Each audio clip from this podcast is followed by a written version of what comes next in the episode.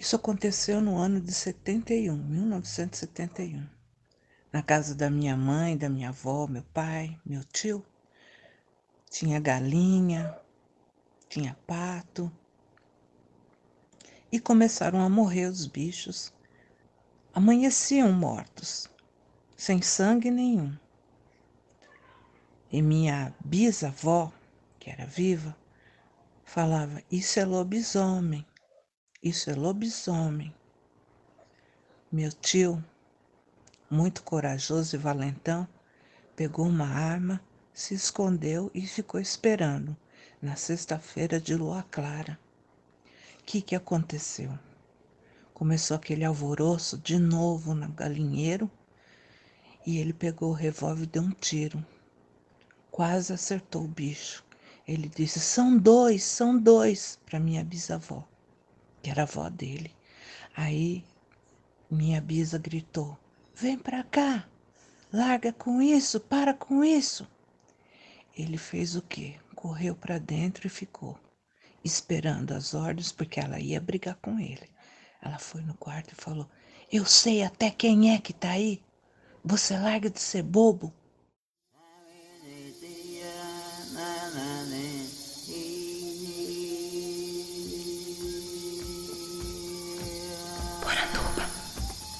Poranduba. Poranduba. Poranduba. Poranduba. Poranduba. Poranduba. Poranduba. Bem-vindos à nossa Poranduba, o podcast sobre as histórias fantásticas da cultura brasileira. Eu sou André Costa, o colecionador de sacis, e serei seu guia e no programa de hoje nós vamos ouvir uma série de causos contados pelos nossos ouvintes. Nesse programa mais do que especial, eu vou ou ler para vocês, ou então eu vou reproduzir aquele bando de áudio que os nossos queridos ouvintes nos mandaram pelo WhatsApp. Então, vai ser um programa com muitas vozes e que vai nos mostrar o quanto as histórias de lobisomens são recorrentes pelo Brasil inteiro. No começo do programa você escutou o áudio da Ana de São Paulo, que nos conta um pouco dessa vivência com lobisomem que tinha na família dela. O monstro amaldiçoado, no caso, era um vizinho muito bondoso e insuspeito, que assim que se muda de cidade, curiosamente o lobisomem para de aparecer. Isso é uma coisa muito frequente. O nosso medo, quando estamos falando desse mito, está diretamente ligado à ideia de que todo mundo, inclusive as pessoas próximas, inclusive aquelas pessoas insuspeitas, pode carregar dentro de si um monstro misterioso. Mas há mais recorrências do que essa. Eu vou começar agora reproduzindo um áudio que eu não tinha como não mostrar, que foi enviada pela minha avó, avó Marlene, lá de Terenos, no Mato Grosso do Sul. Ela vai introduzir um ciclo de histórias de lobisomem muito conhecido, que eu tenho certeza que você já ouviu em algum lugar. Olha só. Tá bom, Andriola. Vou, vou escrever num caderno aqui para mim a, a história para mim poder falar para você do lobisomem. Uma história do lobisomem, você deve lembrar de eu, de eu ter te contado da história que, que o rapaz era casado com a moça. Aí ela foi passear na casa da mãe dela na Semana Santa. E aí eles, eles saíram os dois, passaram dentro da mata. Ela, ele falou para ela: fica, fica aí que eu vou, vou ali no mato e já volto. E ele foi lá no mato e virou lobisomem. Aí veio, avançou em cima dela, avançou em cima dela e ela pulava e, e, e Subiu, foi subir na árvore, rasgou a roupa dela tudo nos dentes. E até que enfim ela, ela escapou dele. Ele foi embora e ela foi embora para casa do pai dela. Chegou lá na casa do pai dela, passado o tempo, chegou na casa da velha. Aí ela contou a história para ele, falou, ah, não acredito. Aí ela falou, foi a verdade. Aí ele foi dar uma risada, estava o pedaço do, do, do, vestido dela no dente dele. Aí ela descobriu que ele era lobisomem. Ele era o lobisomem.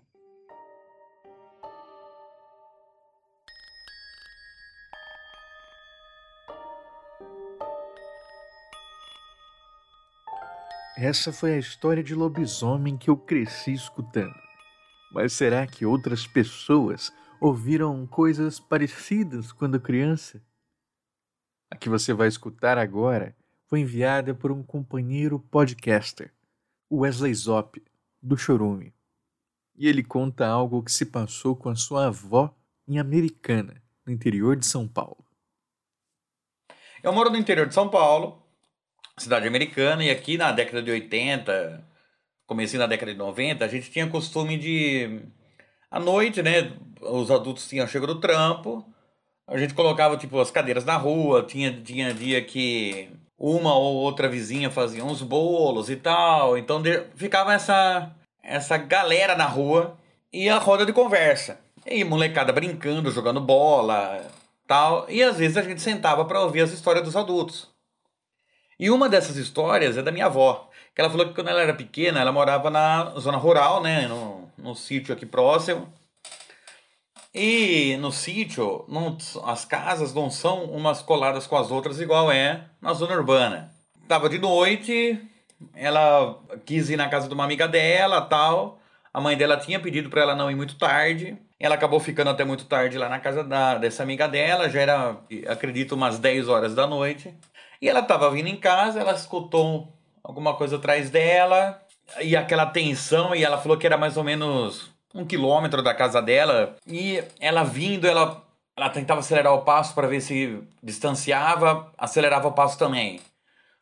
Começou a ir, começou chegando perto da casa dela. Ela falou: Bom, daqui eu corro, né?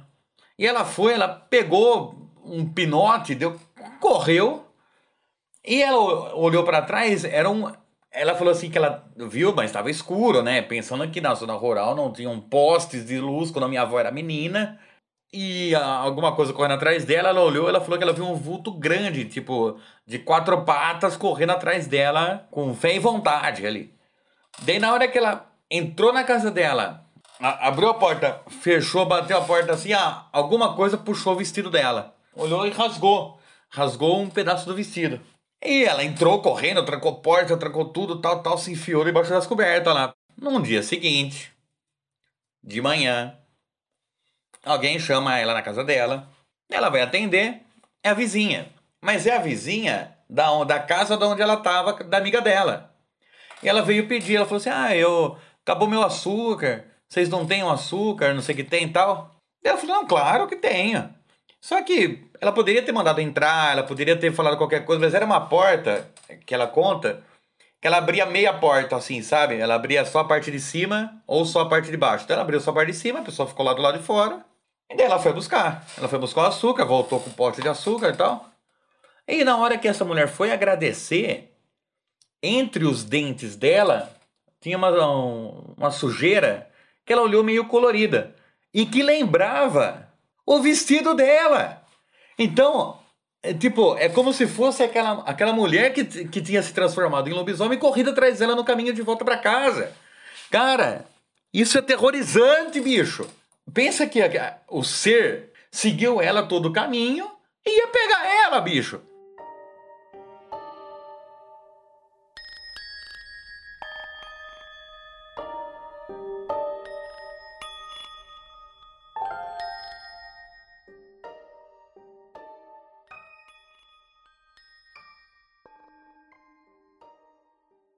Poranduba, eu sou o Marcos Fernandes de Mimoso do Sul, Espírito Santo.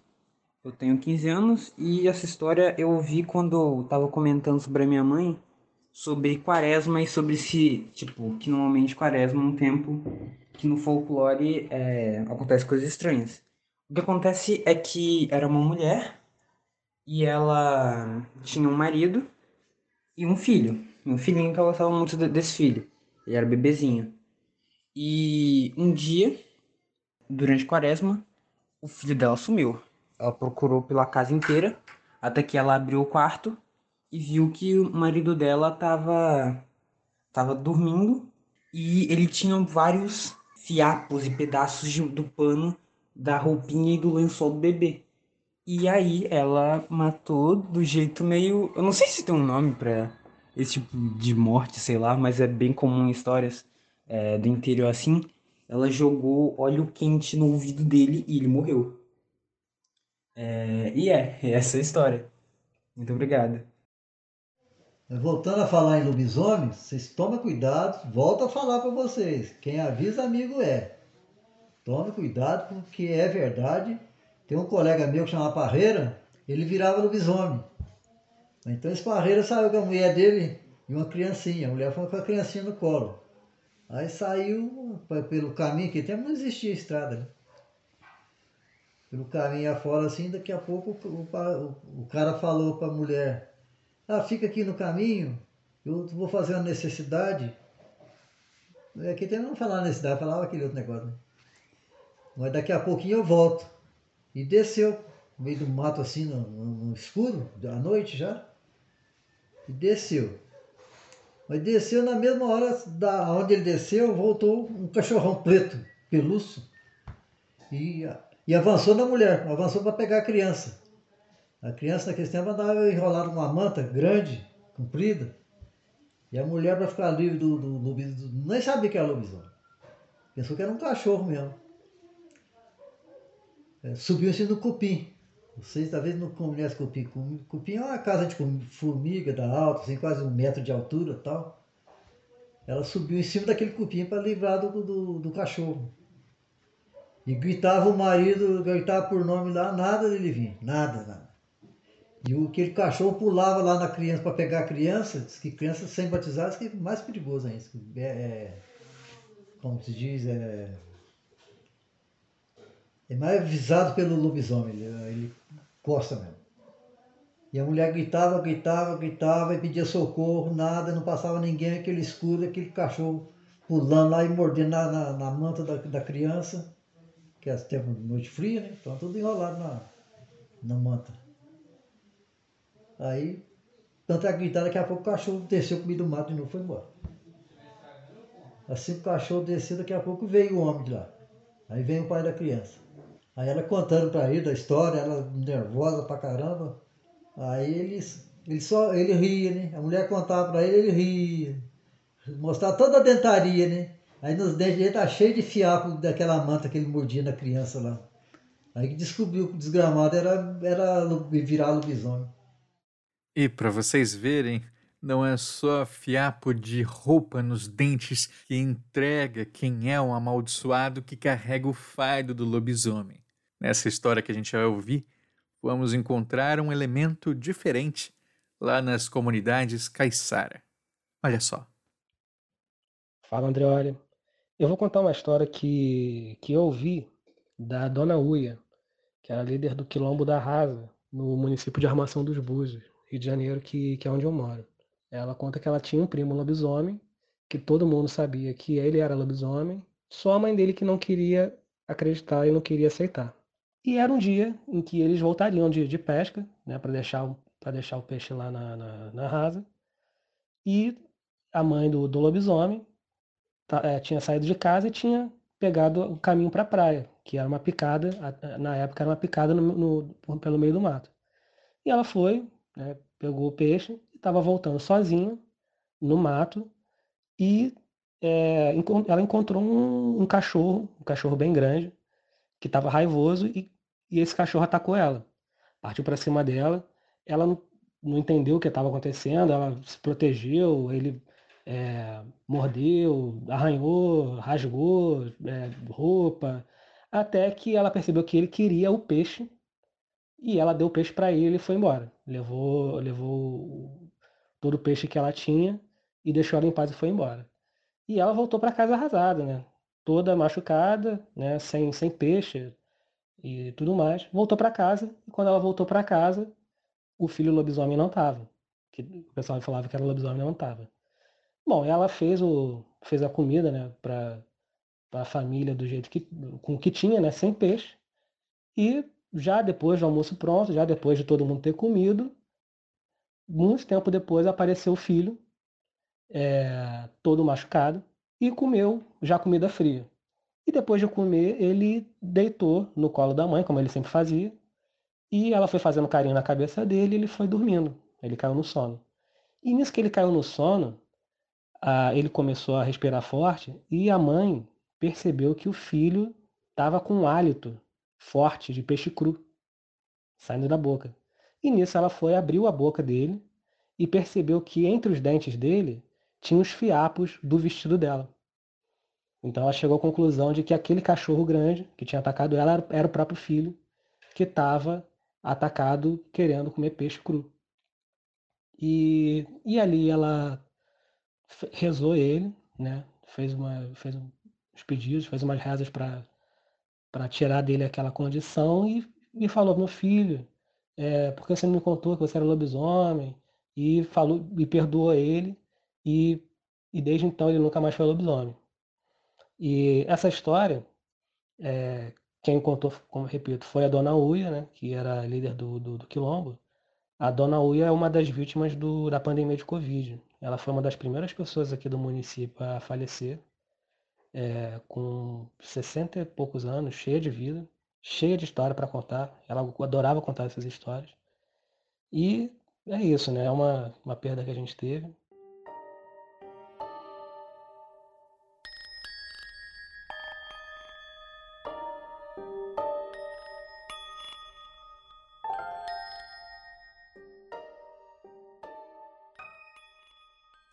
O fim da história da Dona Uia, infelizmente, tem sido muito comum.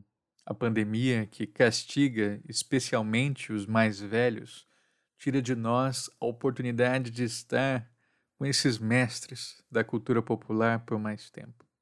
Separa essa história para deixar aqui também um momento de homenagem às vítimas do Covid-19, às vítimas do abandono, do descaso dos poderosos, e com uma lembrança de que enquanto as suas histórias viverem, eles nunca serão esquecidos.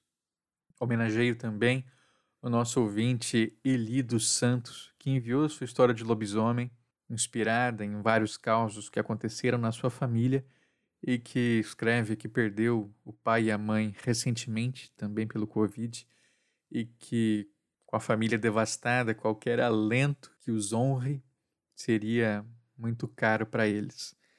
Então tá aqui ele. Obrigado. Eu honro a sua família e a de todos aqueles que sofreram e têm sofrido durante a pandemia.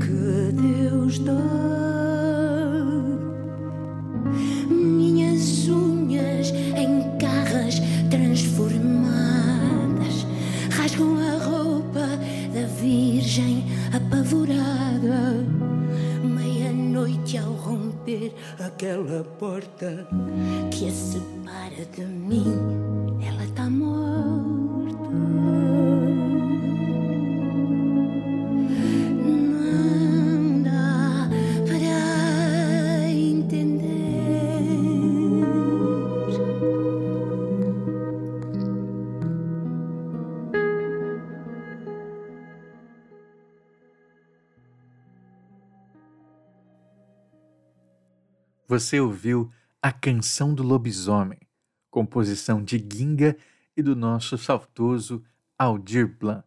na voz da portuguesa Maria João. Eu escolho essa versão da música para introduzir esse assunto para vocês.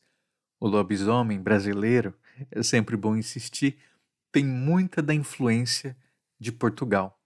Se a gente olha para o mito do lobisomem, a gente encontra várias derivações, desde um amaldiçoado pelos deuses, como foi Licaão, até aqueles feiticeiros que usam couro de animais ou então um cinturão feito de couro, às vezes couro de gente, inclusive, para se tornar um versipélio, um troca-peles e assumir a forma de animais diversos, entre eles o lobo. Em Portugal, a gente tem várias versões dos chamados corredores de fado. Uma delas é as mulheres, as peeiras dos lobos ou fadas dos lobos. Outras são os tardos, os corrilários. Eu explico com mais detalhes sobre eles no programa Popularium 7, O Lobo do Homem. Mas se a gente se concentrar nos lobisomens, a gente encontra histórias muito interessantes e que têm implicação direta aqui. Uma delas diz respeito sobre as orelhas.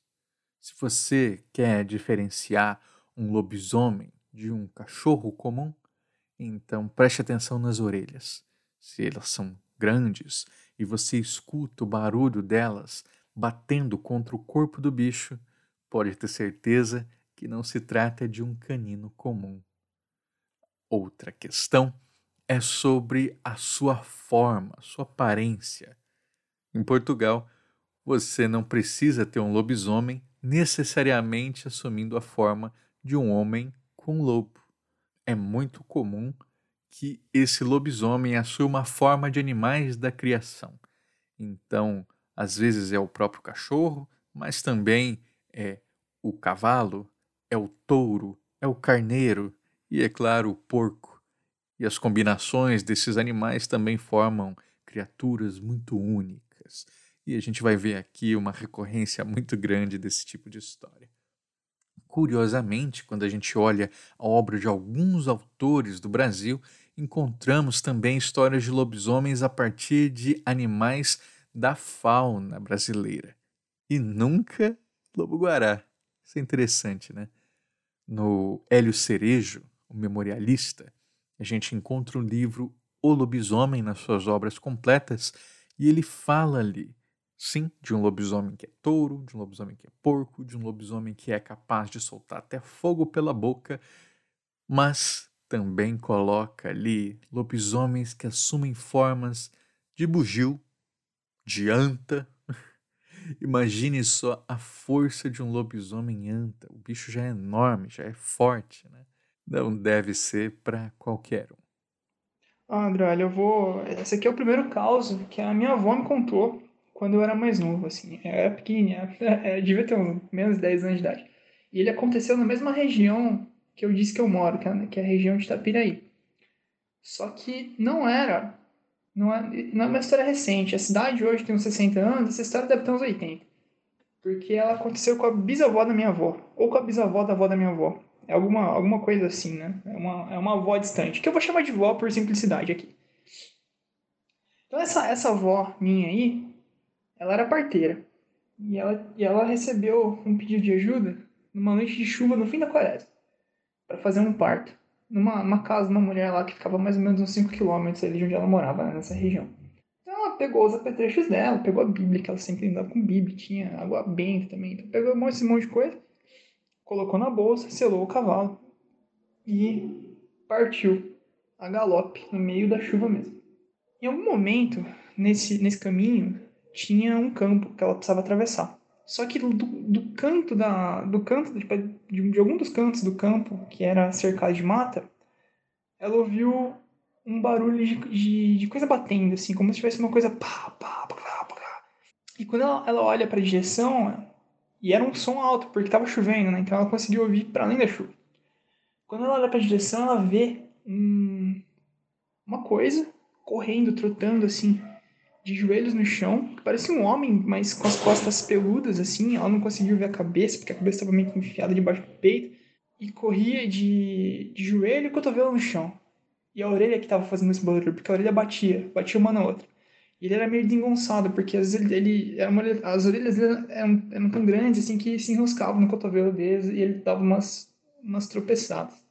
Minha avó vendo essa, essa, essa coisa correr, ela falou assim, porra, lobisomem, né? E essa minha avó, é, perspicaz, ela fez o que diz a lenda para fazer, né? Ela, ela berrou pro lobisomem assim, ela falou, lobisomem, amanhã vem pegar sal na minha casa. O que ela não esperava que acontecesse é, era que esse lobisomem fosse um lobisomem morto. Que, como dizia minha avó, é, era o lobisomem que atacava. Porque, porque diz que o lobisomem vivo não ataca, ele só quer cumprir o fardo dele. Agora, quando ele morreu, ele é mais violento, ele, tá ele tem raiva, então ele vem e ele ataca.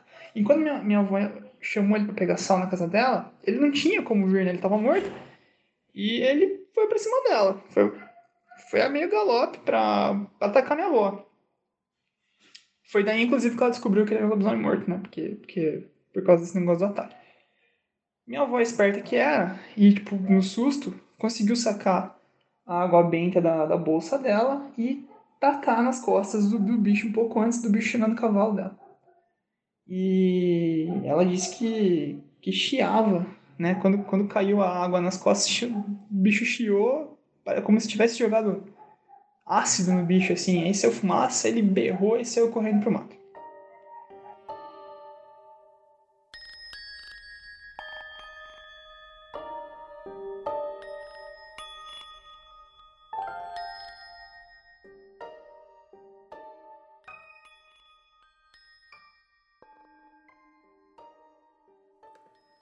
Essa história que vocês acabaram de ouvir foi enviada pelo nosso ouvinte Luan Glasser e ela é maravilhosa. Temos aí um lobisomem porco, orelhudo, mas com outro elemento que vale explorar, que é o lobisomem morto. O que, que é isso? Bom, o mito do lobisomem ele é circunscrito à sua maldição. Isso é, se você é o sétimo filho homem, depois de seis homens, seis mulheres, né, também tem as variações, você é amaldiçoado a se tornar um lobisomem quando completa 13 anos de idade, caso não cumpra uma certa ritualística. Isso é, se você não for batizado com o nome de um santo, ou então se você não foi batizado, e aí o rito batismo mesmo, né, pelo seu irmão mais velho. Então, tem formas ali de se proteger dessa maldição do lobisomem, mas se você não cumpre nada disso, né, a sina será sua. Outra forma é ser mordido por um lobisomem. Então você recebe o fado dessa criatura. E uma coisa aqui de Portugal também a gente tem é a ideia de que esse fado tem uma duração. Né. Então, serão sete anos, ou 14 anos, sempre alguma coisa ali múltipla por sete, né? Se você morre antes de cumprir esse fado, você volta à vida como um lobisomem morto e continua a vagar, dessa vez sem a capacidade de se transformar em homem de novo. Você é apenas a criatura. Né? Então, esse lobisomem ele é mais violento, ele é extremamente agressivo e ele não tem muita racionalidade. Se na forma tradicional ele já não é muito racional, quando está morto, então, aí é apenas a fera que fala. Esse lobisomem morto normalmente é descrito como sendo todo branco e ele vai persistir na sua corrida até que se acabem os anos da primeira maldição. Uma outra versão muito interessante de lobisomem é o lobisomem com pelo para dentro e a carne para fora. Isso tem inclusive no O Saci do Monteiro Lobato. Então, como essa criatura ela é mais é, brutal, eu imagino que se trate também de um lobisomem morto, apesar de não ter a característica do pelo branco que é sempre mencionada. Um outro elemento interessantíssimo introduzido pelo Luan é a oferta de sal. Isso é bem interessante porque é mais comum para bruxas, matintas, mas também tem histórias de lobisomem em que, para você primeiro, se livrar do assédio dessa criatura e, em segundo lugar, para saber a identidade de quem é essa pessoa que se transforma, você faz uma oferta de sal. Passa amanhã para pegar sal. E aí vem a bruxa, vem a matinta, vem o lobisomem na sua forma humana e você descobre se é um vizinho, se é algum desconhecido, alguém que está ali circulando a região. Por que sal? Isso é uma ótima pergunta. Inclusive parece um contrassenso, porque veja, na tradição é muito comum usar o sal para espantar espíritos, demônios e bruxas. O sal, enquanto elemento purificador, ele está no batismo, mas ele também está presente ali na própria conservação de alimentos. Então, simbolicamente, o sal ele é muito poderoso como um elemento de proteção, de resguardo, de manter afastado influências ruins, malignas, negativas. Sempre se diz, por exemplo, que em banquetes de demônios, em banquetes de bruxas, nunca há nem pão e nem sal. Parece então contraditório que a matinta, que uma bruxa, ou que o próprio lobisomem, enquanto um ser é, das trevas, aceite essa oferta, pare o seu ataque e venha buscar efetivamente o sal.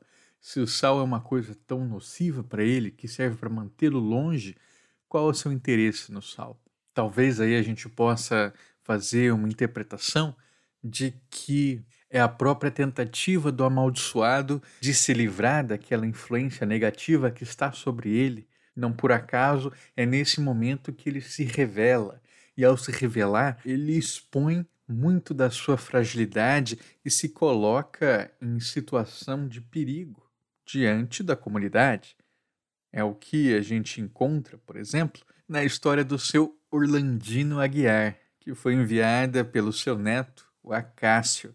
A gente já ouviu um pouco do seu Orlandino. Esse daqui é a continuação daquele caos do amigo dele, que era um lobisomem e que tentou abocanhar a mantinha do filho.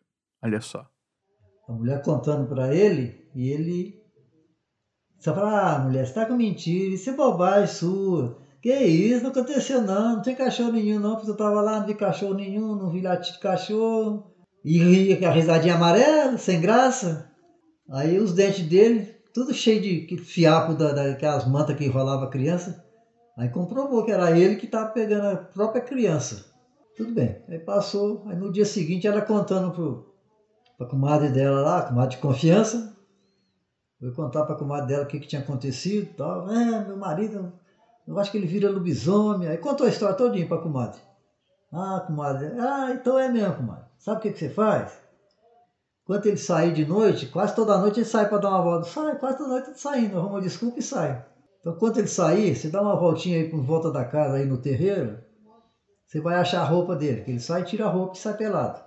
Você tira a roupa, você olha lá, você vai achar a roupa dele. Aí você pega a roupa, joga dentro do forno e queima. Põe fogo. Assim fez. Ao que ele saiu, a mulher deu uma volta lá, achou a roupa dele lá e já jogou tudo no forno, tacou fogo e foi para dentro de casa. Aí, não sei lá quantas horas, ele, o cara voltou, e andou por lá tudo e nada de roupa e procurava nada. Aí teve que entrar pelado dentro de casa. Aí bravo com a mulher, brigando e xingando, cadê minha roupa, cadê minha roupa? E a mulher, ah, não sei não, eu não sei de roupa não. Você é só alguém lá e roubou sua roupa, eu não sei de roupa não. E bravo, cada vez mais bravo. E depois disso, então, da vergonha que ele passou, que é, morreu de vergonha, né? Que aí a mulher descobriu que ele virava lobisomem e tal, morreu de vergonha. Então esse cara parou de virar lobisomem que a vergonha que passou nunca mais virou. E assim é a história. Então você acredita porque é verdade. Essa história do seu Orlandino é muito boa porque eu já tinha ouvido falar sobre essa forma de desencantamento, que é a vergonha. Quando o amaldiçoado é exposto enquanto lobisomem, ele fica com tanta vergonha que não se transforma mais. Essa não é uma das formas mais seguras de você reverter a transformação, porque ele pode ficar furioso e acabar te agredindo, mas no caso funcionou. Outras formas de desencanto, também igualmente perigosas, são tirar o sangue da criatura com todo cuidado, porque se você for exposto ao sangue do lobisomem, você pode acabar herdando o fado. Então, atenção.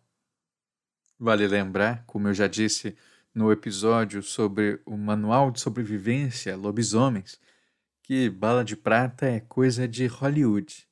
É, o nosso lobisomem brasileiro não é afetado por bala de prata, mas sim por influência cristã. Então, a água benta vai funcionar como na história do Luan, mas para você realmente feri-lo, envolver a bala em cera de vela rezada na igreja, aí sim você vai ter uma arma muito poderosa.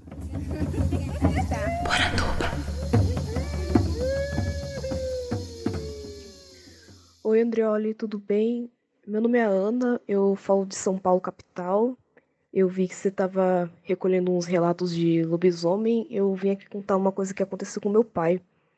Meu pai é um senhor de 77 anos. E essa história aconteceu quando ele era pequeno.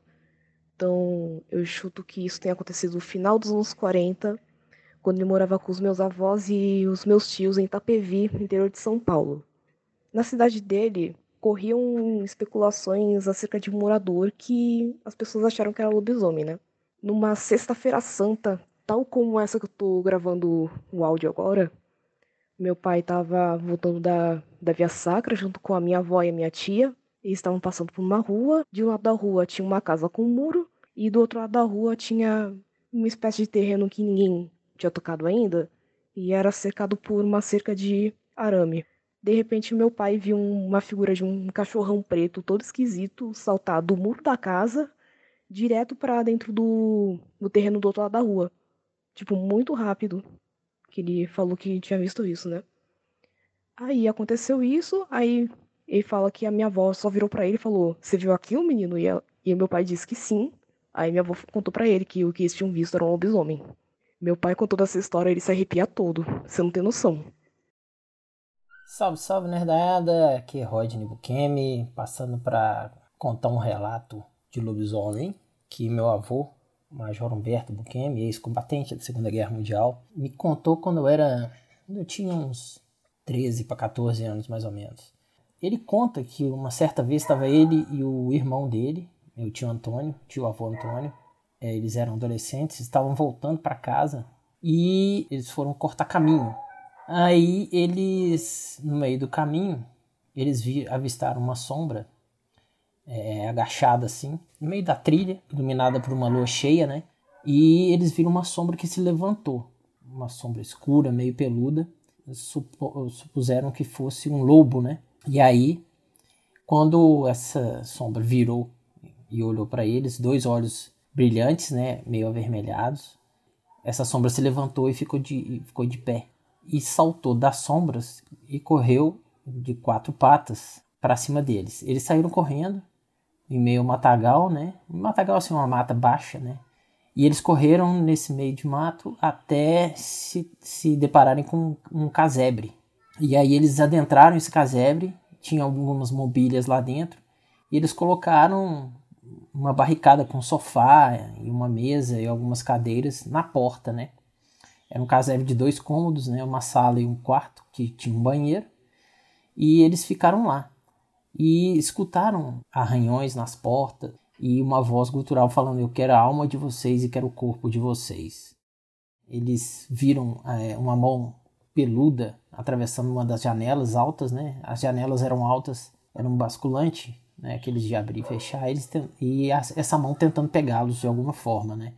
Escutando uivos rosnados e a voz falando que iria pegá-los assim que saíssem. E em dado momento, né? É, essa voz falou assim: Já marquei o cheiro de vocês e vou achá-los. Vou comer o corpo de vocês. Vou comer as suas entranhas. Isso meu avô falando, né? E eu me borrando de medo junto com ele. então eles ficaram dentro desse casebre até o dia raiar, né? E não dormiram porque haviam batidas na porta, né? E arranhões rosnados, a criatura tentando pegar, pegá-los através da janela, né? Aí meu avô abriu a porta olhou, enquanto meu tio avô olhava por algumas das janelas, né, o, basculante do banheiro, que era um pouco mais baixo, a área estava limpa, eles saíram correndo. Abriram a porta e saíram correndo. Na corrida, meu tio avô olha para trás, para o meu avô, meu avô chamava Humberto, né? Falou assim: Humberto, olha para trás. Quando eles olharam para trás, no telhado da casa estava um ser agachado de, de cócoras, né? Meio peludo. E esse ser pulou e adentrou o casebre e fechou a porta.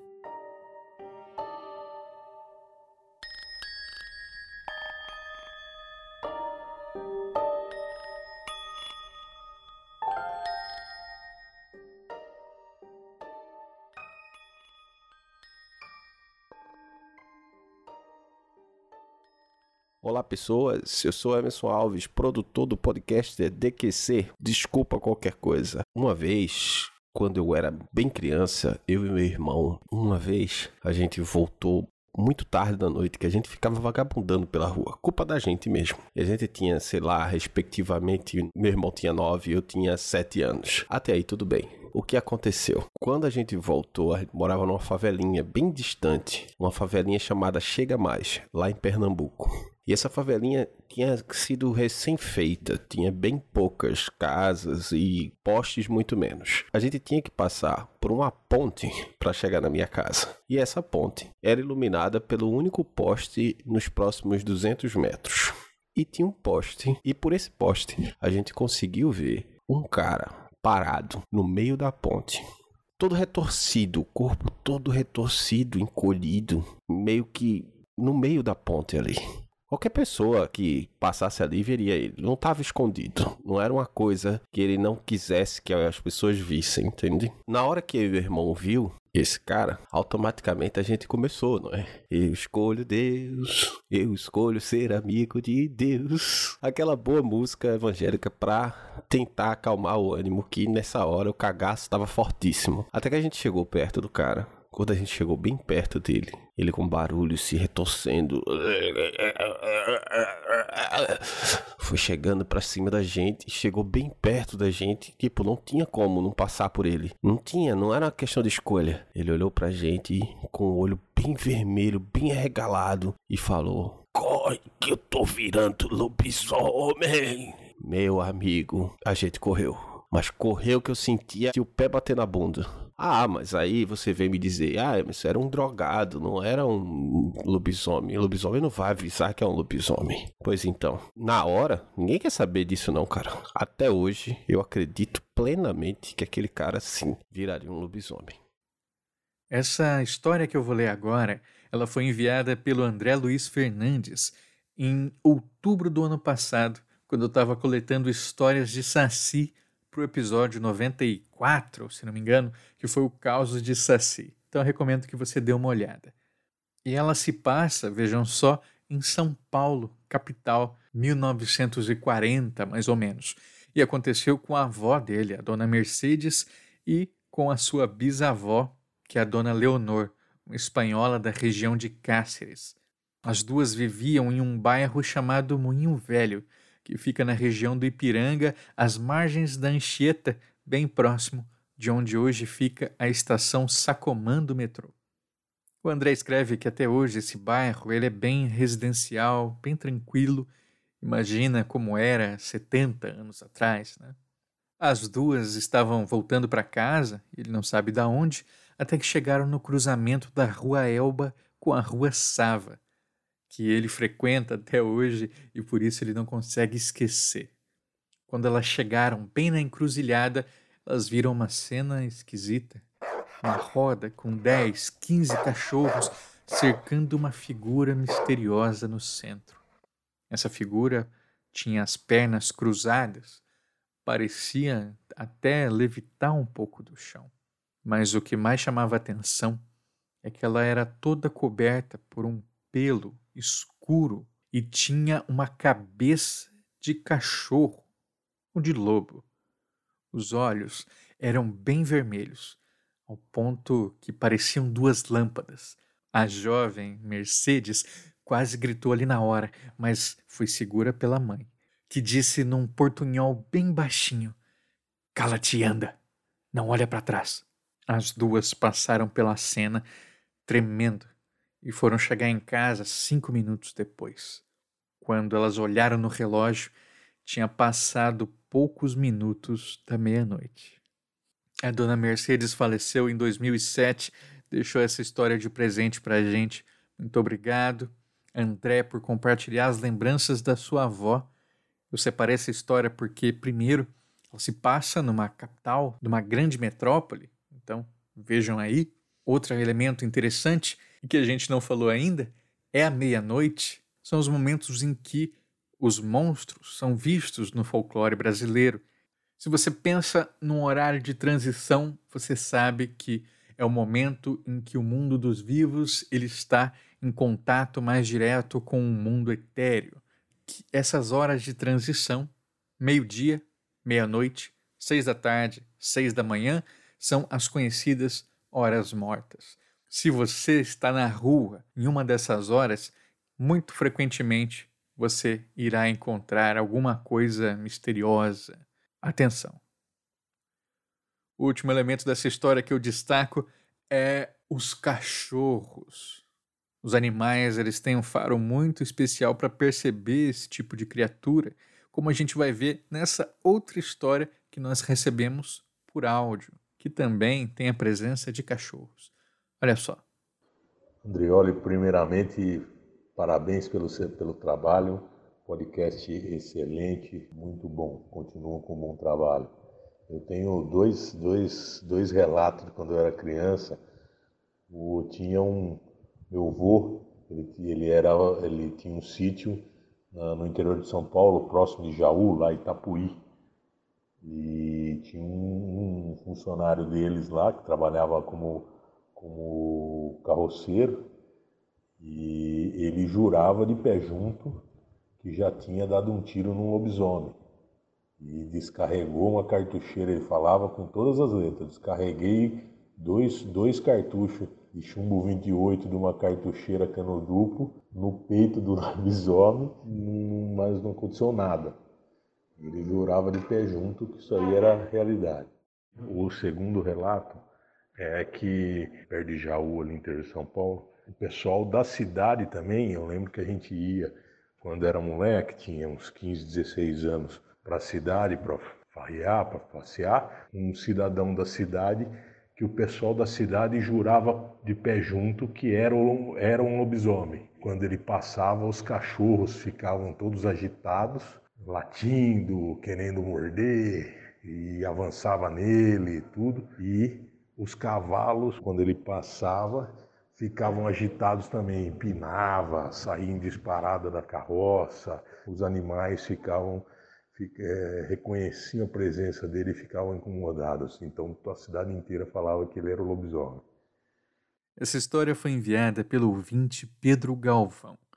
E pegando o gancho do cachorro, o único que seria capaz de brigar de igual para igual com o lobisomem são os cachorros pretos e que utilizam de uma estratégia especial. Avançam diretamente nas orelhas enormes do bicho, porque aquele seria o grande ponto fraco para uma bela mordida.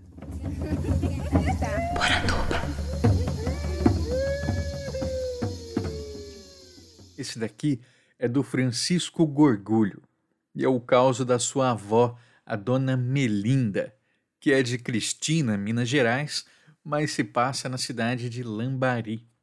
Nessa época, a avó do Francisco, ela só tinha duas meninas, que é a tia Neuza e a tia Nádia.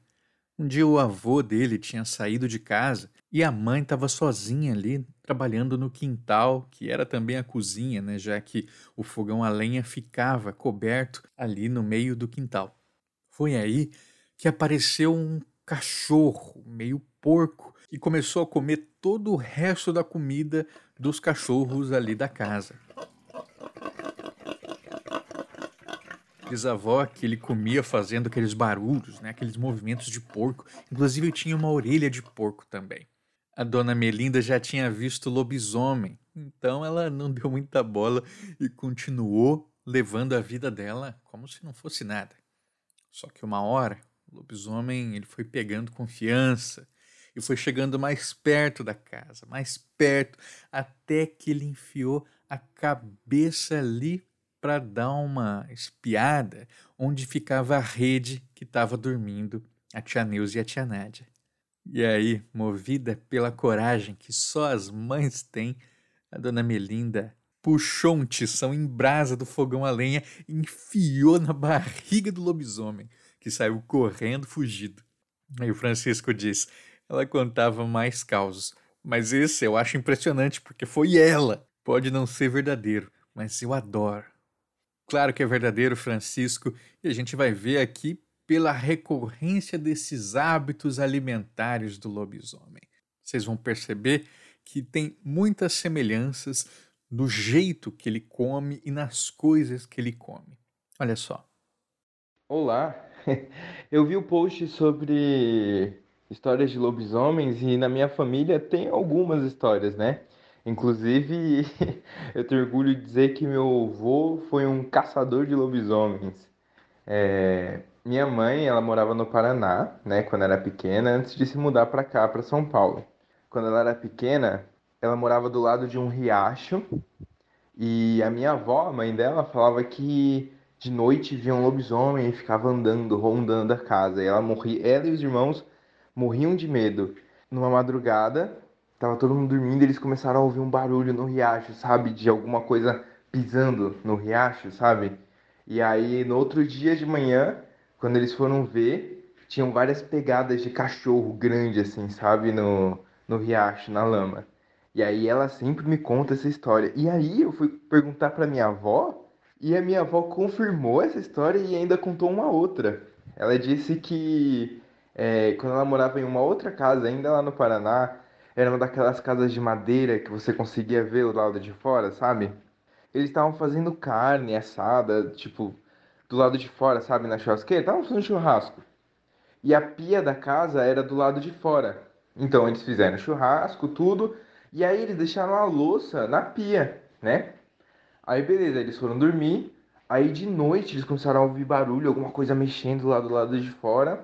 E aí ela disse que ela olhou pela fresta e ela viu um cachorro muito grande, preto assim.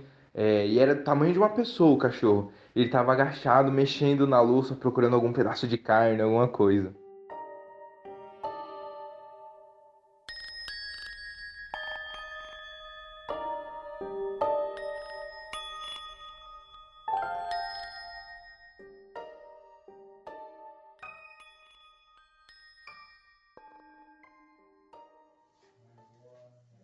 Muita história que a gente ouvia antigamente, quando era criança, que os mais velhos contavam, a gente não acreditava, a gente ria, kkkk.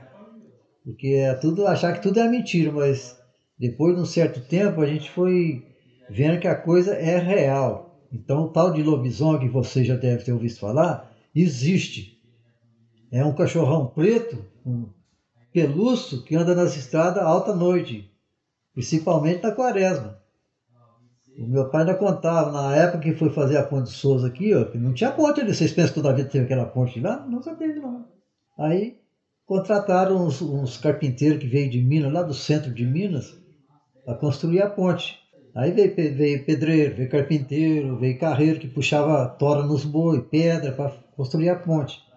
Um certo dia tinha uma cachorra lá com 12 cachorrinhos do meu avô. E a turma dormia no rancho na fazenda do meu avô, na, na, na entrada da ponte ali. De manhã, a cachorra correndo para todo lado lá e nada. E cadê os cachorrinhos? O cachorro querendo dar mamar para os cachorrinhos, estava com os peitos, estava estufado de leite. E cadê os cachorrinhos? Nada, sumiu os cachorrinhos tudo. E o pessoal lá na ponte, normal, trabalhando lá, e os carpinteiros já viram, né? bebia as cachaças deles lá e tudo na, na bagunça lá. Aí, olha, olha a coisa como que é séria. Vocês não acreditam, porque é criança, é jovem ainda, às vezes acha que quem está tá mentindo, mas isso é os mais antigos contáveis, os mais antigos não contavam mentira pra gente, não. Aí chega na hora do almoço, teve um, um dos, dos pedreiros lá, do, do trabalhador da ponte, não quis almoçar. Amarelo, sentado lá do lado, vamos almoçar não, tô sem fome. Amarelo, amarelo. Vamos almoçar, todo mundo brincando ali, rindo, e o cara não quis almoçar mesmo, realmente. Olha, você fala que a coisa é séria, mas a gente conta assim, ó, chega até a arrepiar o pelo do, do braço da gente, ó. O cara começou a vomitar. Só vomitou osso de cachorrinho novo. Vomitou aquela alçaiada ali perto do povo, todo, todo mundo encostou suas vasilhas para lá, saiu, ninguém também quis almoçar. O cara atravessou a ponte, que a ponte já estava quase pronta, pegou a estrada de Minas, desapareceu. Nunca mais ninguém viu ele. Está correndo até hoje.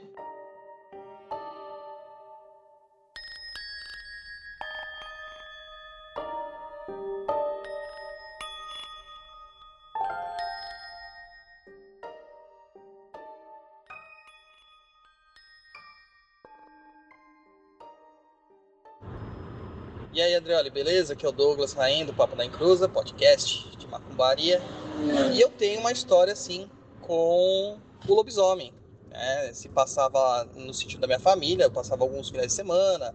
E geralmente as férias nessa região que é de Bragança Paulista e é muito próximo de Joanópolis, é conhecida como a capital brasileira do lobisomem. E a gente tinha um caseiro, que é um saudoso caseiro, que era o seu Fermino. É, seu Firmino era um senhor que morava próximo ao nosso sítio, né? Na verdade, ele não morava no nosso sítio, ele cuidava do sítio quando a gente estava ausente. Era um funcionário do meu pai.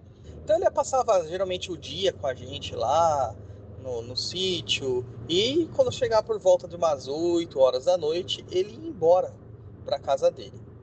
E numa dessas vezes ele estava se despedindo da gente, como ele sempre fazia, com muito bom humor, né? E ele disse que estava indo embora e voltou esbaforido de repente, esbaforido. E meu pai olhando aquilo lá falou assim: O que aconteceu, Firmino? O que aconteceu? Viu algum bicho, não sei o que? Ele falou: Fecha todo mundo em casa porque o lobisomem tá atacando as galinhas. E eu lembro que ele se colocou na porta de entrada da casa do lado de dentro, claro, trancou toda a casa, pediu para colocar as crianças para dormir, coisa que foi impossível, né? Porque a gente tava todo mundo agitado. E ele ficou a madrugada inteira olhando para aquela porta, sem deixar a gente sair. E meu pai, como uma boa pessoa criada na cidade, fala assim: Firmino, isso aí é bobeira, deixa disso, vamos lá fora ver o que está acontecendo. Ele: Não, seu Inácio, não vai sair daqui não. E ficou a madrugada inteira na porta lá de prontidão. Amanhecido o dia, né? Nós estávamos lá, todos felizes com as nossas olheiras, porque passamos a noite todos agitados com a história do lobisomem. E aí o Firmino resolveu sair da casa e verificar o galinheiro. E quando nós chegamos no galinheiro, eu lembro de ter ido com meu pai e tudo mais, realmente haviam várias galinhas mortas, né? Muita pena espalhada, muitas coisas e tal. E aí o Firmino só falou assim: "Tá vendo, seu Inácio? O lobisomem estava aqui. Por isso que eu protegi vocês." Cara, pode ter sido algum outro tipo de bicho, uma raposa, não sei nem se tem raposa naquela região, algum outro tipo de bicho? Pode, mas eu prefiro acreditar que foi o lobisomem. Conseguiram perceber o padrão? O nosso lobisomem, normalmente ele come resto, resto de comida, resto de gordura que vai fazer sabão, resto de farinha que sobra no monjolo. No máximo, ele se dá a atacar pequenos animais, como filhotes de cachorro, galinhas e, em casos extremos, bebês não batizados, bebês pagãos. É por isso que muitas vezes, de tanto comer porcaria, quando assume a forma humana, ela é sempre amarela, enfraquecida, está sempre vomitando. Essa é uma das formas de você identificar, então, quem seria um lobisomem. A pessoa muito magra, muito fraca, muito esquisita. Isso, claro, longe da quaresma. Quando a gente chega nesse, que é o momento mais sombrio do folclore brasileiro, as criaturas ficam especialmente ferozes e poderosas. E nesse momento é mais do que recomendável se recolher.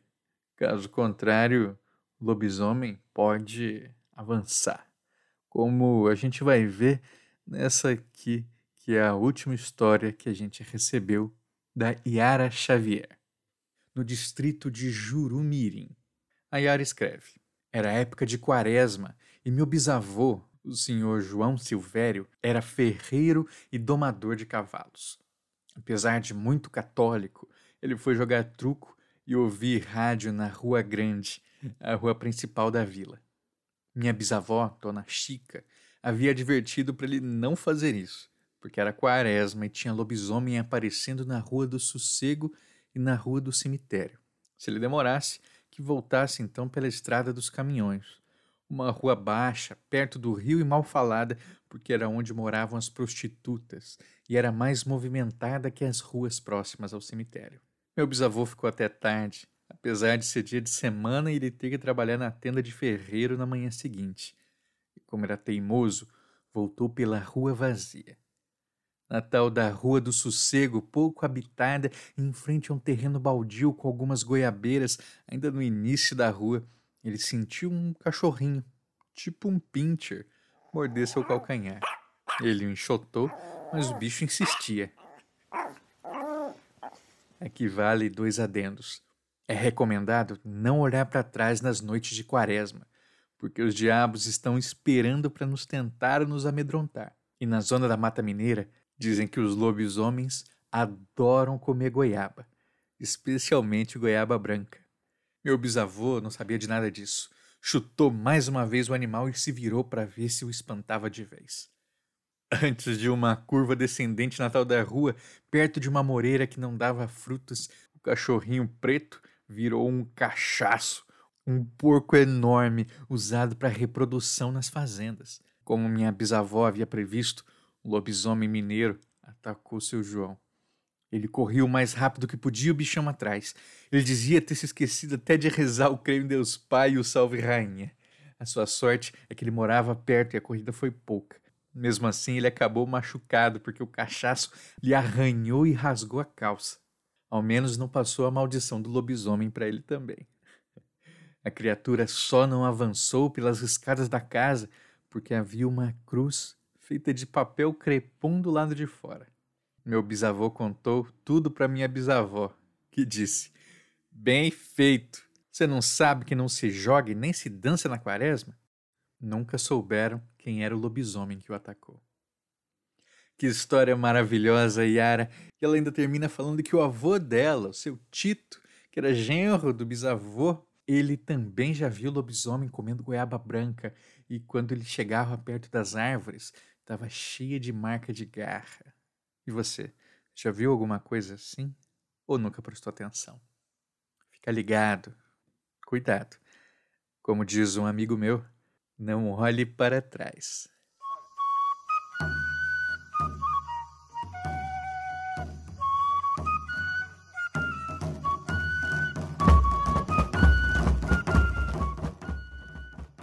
Gostou do programa? Eu espero que sim.